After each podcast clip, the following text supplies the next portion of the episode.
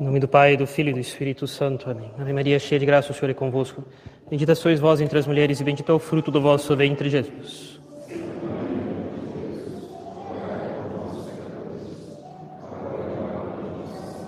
Nossa Senhora das Dores. Podem sentar, por favor. Dois breves avisos, lembrando que haverá venda dos pacotes para a peregrinação à Trindade após cada missa hoje aqui no salão. E que ao final de cada missa, hoje sendo o primeiro domingo do mês, ocorrerá a bênção dos objetos aqui no lado das salas de catequese. Caríssimos, por ocasião da solenidade da festa de Todos os Santos, eu queria só fazer uma breve um breve sermão mesmo sobre o sacramento da confissão e a santificação das almas, a produção dos santos. Pensei em fazer isso unindo a sequência de sermões que têm sido feitos sobre confissão, para que não fiquem muito quebrados, e levando em consideração a solenidade de hoje. Bem, é notória, notório o zelo enorme que os santos têm, tinham pela administração do sacramento da confissão. São João Bosco confessava os seus meninos todos os dias, buscava fazê-los confessar a semana uma vez por semana. Alguns padres até diziam que isso era exagerado e diziam que era coisa de que, que era próprio dos santos, as pessoas já mais santas se confessar toda semana. E Dom Bosco respondia: "Mas é exatamente isso que eu quero. Quero que eles sejam santos, por isso eu os confesso toda semana." E nós mesmos, nós padres, todos, já vimos os frutos nas confissões das pessoas ao longo da vida de padres. Nós já vimos casos de pessoas que tinham até 20, 30, 40 anos de vida no pecado. Eram habitudinários, pessoas que carregavam vícios há 20, 30, 40 anos. Ocasionários, pessoas que não conseguiam sair de ocasiões de pecado. Nós vimos pessoas largarem tudo isso depois de uma confissão só. Vimos pessoas passarem 30 anos no pecado, 40 anos no pecado, vários casos assim nas nossas vidas. E a pessoa em 15, em 15 minutos ela coloca tudo para fora decidida a não recomeçar mais e ela não recomeça. Pessoas crescerem imensamente em santidade, melhorarem muito mais do que já eram boas, né? Introduzido em suas vidas a confissão semanal ou quinzenal. Pessoas que tinham consciências confusas, consciências complicadas, trevas nas inteligências, não sabiam o que era certo e errado e que foram sendo corrigidas. Pessoas que foram sendo instruídas na convicção sobre o que era pecado grave, o que era pecado leve, o que era um defeito, o que era ocasião de pecado, o que era um motivo justo para se expor a uma ocasião, quando havia motivo justo, como se expor a ela, tomando certas precauções. E santificarem as pessoas. E nós mesmos, padres, nós recebemos ao longo das nossas vidas sacerdotes, nós tivemos padres que ao longo das nossas vidas nos ajudavam também. Antes do seminário, durante o seminário, depois de padres. Eu mesmo me lembro de um padre na, na, minha cidade, em São José dos Campos, era um padre que era servo de Maria, ele já faleceu. Né? E ele cuidava de umas irmãs, umas irmãs de direito diocesano em São José dos Campos, era o padre Luiz. E ele me ouvia sempre em confissão todas as vezes que eu voltava para minha cidade, nos, nos finais de semana enquanto eu estava na faculdade, depois nas férias quando eu estava no seminário, até ele falecer, quando eu era diácono. Eu lembro quando eu apareci pela primeira vez de batina, ele arregalou os olhos assim e não imaginava que eu ia entrar no seminário. Né? Mas ele se mostrava sempre disposto a me ouvir em confissão, quando eu tocava a campainha da casa que ele morava, mesmo depois de estar com Parkinson, de ter dificuldade para andar, dificuldade até para falar, porque o, o Parkinson dá uma certa rigidez de movimento inicial, é como se a pessoa precisasse esquentar os motores até lá ter um pouco mais de liberdade dos movimentos. Né? E ele mesmo com essas dificuldades, ele me ouvia em confissão. É, depois ele faleceu, mas foi para mim, durante um bom tempo, um exemplo de boa disponibilidade para confissão. Também me lembro outro, de outro padre em São José dos Campos, era um salesiano, que sempre estava no confessionário e que ouvia confissões sempre que a gente pedia. E esses padres foram exemplos para nós de como um dia nós deveríamos ser quando fôssemos sacerdotes. Eles não serão canonizados, né? peço que rezem por eles, espero que tenham se salvado, talvez estejam no purgatório, né? lembrem-se deles, eles também foram fundamentais para a nossa formação como padres. Não só os padres do Instituto, mas também outros padres que foram exemplo de zelo no confessionário e que esclareciam nossas consciências, nos ajudavam a ser, a ser melhores. Né? por causa do zelo que eles tinham na confissão. Eu considero que a confissão deve ser corretamente vista, ela deve ser um instrumento constitutivo da nossa vida católica. Não deve ser como uma espécie de recurso aleatório, um recurso que secundário na nossa vida católica, mas deve ser realmente parte integrante dos elementos de santificação da vida de um católico. E deve ser recebida com devoção, tendo se rezado antes, se recolhido antes. O padre Cafasso, São José Cafasso, que era diretor de São João Bosco, falava: jamais devemos nos aproximar da confissão sem ter rezado antes. Porque se as pessoas soubessem o campo de batalha que é a confissão, que tipo de luta existe ali entre a pessoa e o demônio, e de que nós nunca devemos lutar contra o demônio sem rezar, elas rezariam antes de ir se confessar. O exame de consciência seria feito se recolhendo em oração, sem complicações. Né? Mas fazer do exame de consciência uma oração, fazer da preparação para a confissão uma oração, se recolher diante do Santíssimo, ou no meu quarto, ou diante do meu oratório em casa, e me confessar depois de ter rezado, e rezar depois de se confessar também. Agradecer a Deus, pedir perdão das eventuais faltas e lacunas que foram cometidas ou que estão estavam presentes naquela confissão, entregá-las a Deus, entregá-las a Nossa Senhora. E fazer da confissão realmente não um instrumento secundário, mas um instrumento fundamental na santificação das almas. Como para o médico é um bisturi, é um instrumento absolutamente necessário para as suas cirurgias. E ainda mais nos tempos de hoje, em que existe uma confusão, e eu, eu acho que convém muito falar disso agora. Né? Uma grande confusão nas inteligências de para que serve a igreja e o que deve ser feito da nossa vida diante das, dos problemas que nós vemos hoje diante dos nossos olhos em sociedade. Eu gostaria de fazer uma citação que cabe muito aqui com relação à confissão e à santificação das almas. Lembre-se, todos os santos, todos os santos se santificaram por causa da confissão. Todos. Mesmo o eremita no deserto, aquele padre do deserto no Egito, ele tinha que sair da sua gruta e ir se confessar. Pelo menos uma vez por ano, algumas vezes. A confissão é, extrema, é absolutamente necessária para a salvação depois do batismo, para os pecados cometidos depois do batismo. Bem, existe um autor católico francês muito conhecido, escreveu muita coisa interessante nos anos 50, mais ou menos. Ele se chamava Jean Dojat. E ele falou assim uma vez, escreveu num livro: Não é pela violência das armas e pela insubmissão que nós queremos transformar a ordem temporal atual, os países, a sociedade, a vida humana, a ordem temporal atual. Mas é na submissão a toda justiça e autoridade verdadeiras, pela penetração da luz e da graça de Cristo no espírito e no coração dos homens.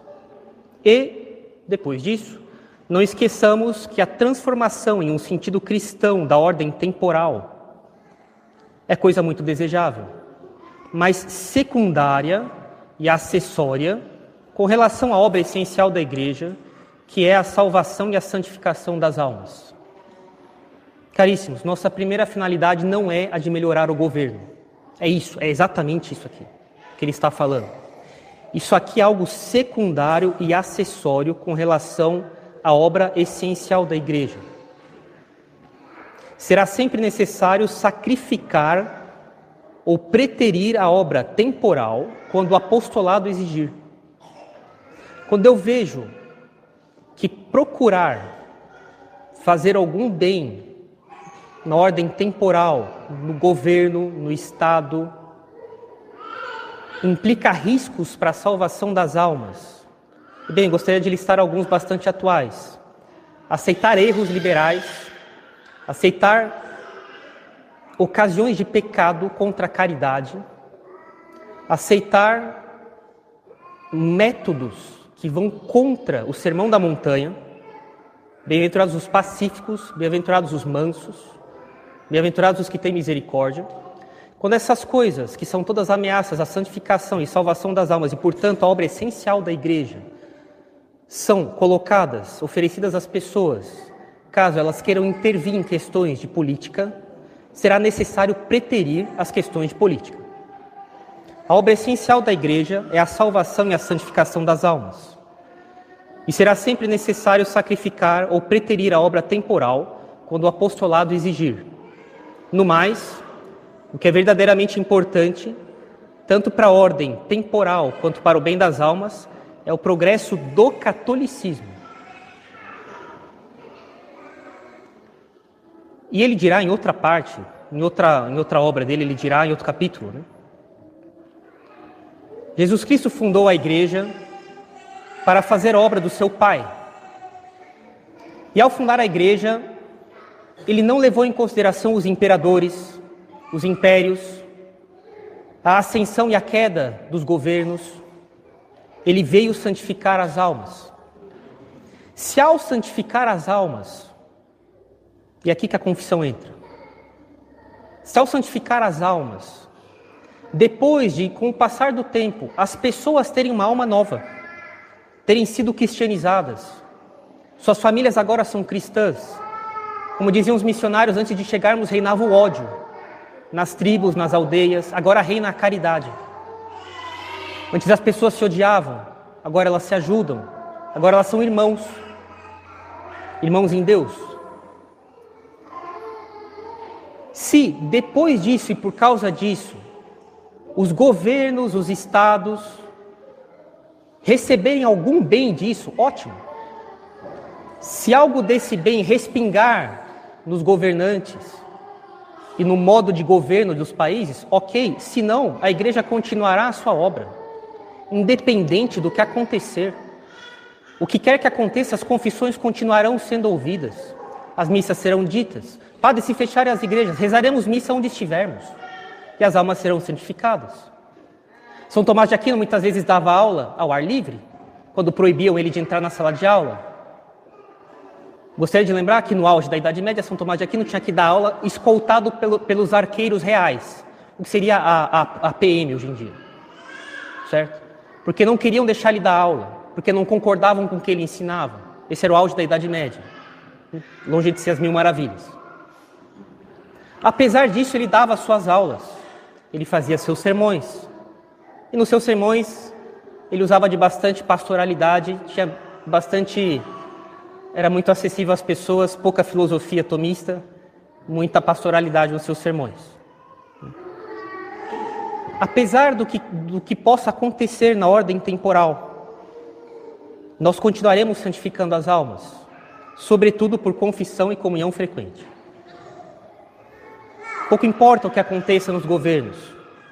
A obra da igreja, sua obra essencial, a salvação e a santificação das almas continuará sendo feita. Isso não será um problema para nós. Padre, se chegar a perseguir os padres, nós, nós iremos nos virar. Isso já aconteceu antes, sabemos o que fazer. E é um erro e um desvio de visão e uma falta de luz preterir a obra essencial da igreja, que é a salvação e a santificação nossa, sobretudo por meio da confissão e da comunhão frequentes, para buscar primeiro justiça temporal. Ah, isso aqui precisa ser investigado, existem denúncias de injustiça. Senhores, durante os primeiros três, quatro séculos, nós, nós cristãos, convivemos com trajanos, dioclecianos, Neros, eles nos queimavam em praça pública. Eles decretaram a damnatio memoriae, a, a condenação ao esquecimento do catolicismo. A, a, a, documentação da cúria de Roma, da cúria católica da, do, do, do, do bispo de Roma, não existe mais hoje, dos primeiros séculos, porque Diocleciano confiscou os documentos e coisas de um valor histórico inigualável para nós, como é que a Diocese de Roma funcionava nos primeiros três séculos, desapareceram para sempre. Depois, eles destruíram, eles destruíram tudo, os túmulos dos mártires. Depois, São Damaso teve que fazer uma força-tarefa pegando as pessoas velhas, velhas, velhas, 70, 80, 90 anos, talvez, coisa que naquela época era raro. Né? As pessoas morriam com 50 anos de idade naquela época, né? com muita sorte. Para que eles, por tradição, lembrassem: aqui estava enterrado tal mártir, aqui foi onde São Sebastião foi é, flechado, aqui é onde ele estava enterrado, Santa Cecília, Santa Inês, para construir basílicas, para construir as dedicatórias damasianas, muito conhecidas pelo seu tipo de letra, pela poesia com que era escrito, existem até hoje. Né? Mas São Damaso teve que fazer uma força-tarefa para que não fossem perdidas as memórias dos mártires e dos santos e dos lugares sagrados em Roma, por causa do tamanho da perseguição que Diocleciano mandou ter. E o catolicismo sobreviveu, com maior glória depois. Né? Nós nos santificaremos essa é a nossa meta, essa é a, nobre, essa é a nossa, a nossa obra essencial, a salvação e a santificação das nossas almas. Se com isso respingar alguma coisa no governo, ótimo. Se não, continuaremos fazendo o nosso dever. Jesus Cristo fundou sua igreja sem pensar em imperadores, ascensão e queda de impérios e as perturbações históricas dos governos. E a igreja existe até hoje. Não se iludam. A nossa santificação é feita pela obra essencial da igreja, que é a administração dos sacramentos, o ensino da doutrina, sobretudo comunhão e, e, e, e confissão frequente. Sejam bastante zelosos no uso da confissão. É por ela que todos os santos se santificaram e todos os santos santificaram os outros por causa do reto uso, largo, generoso, zeloso da confissão. Façam da confissão um instrumento assim constitutivo ordinário, no sentido habitual da, da, da vida católica de vocês. Lembre-se, nós padres também nos confessamos. Eu e o Padre Marcos fomos nos confessar esse dia no, no mosteiro, né, para a festa de Todos os Santos, para começar a receber também as indulgências né, dessa oitava de, dos, dos, defuntos. Também me lembro uma vez que eu estava em outra cidade e o, na casa de uma família que tinha recebido o Padre Ivan, no Instituto. E o padre Ivan disse para o pai de família: Bem, não sei se é possível que, é, se vocês têm um padre com quem vocês costumam se confessar, eu gostaria de me confessar. Se vocês pudessem me levar até ele, né, que eles confessam toda semana. Né. E a, a, a senhora que fazia faxina na casa, que é protestante, ouviu e ficou espantada que o padre se confessava, porque ela achava que isso era coisa só para os fiéis, e que os padres estavam dispensados de se confessar. Isso fez um bem grande para ela depois. Ela ficou bastante espantada, mas no bom sentido, né, reflexiva, de que os padres também se confessavam. É, a confissão é um elemento constitutivo da nossa santificação. Faz parte dos elementos essenciais da igreja, os sete sacramentos, para a obra essencial da igreja, que é a salvação e a santificação das nossas almas. O mais, se a ordem temporal, se os governos, a sociedade receber algum bem disso, ótimo mas isso é secundário e acessório em relação à finalidade da instituição da igreja. Não se deixe iludir por isso, senão quem, quem acaba recebendo prejuízo é a nossa santificação. E lembre-se, no dia que nós formos julgados por Jesus Cristo, não terá ali nenhum representante do governo e nenhuma outra instituição social entre nós e Jesus Cristo. Haverá Jesus Cristo e o que nós nos tornamos, sobretudo pelo uso da confissão. Em nome do Pai, do Filho e do Espírito Santo. Amém.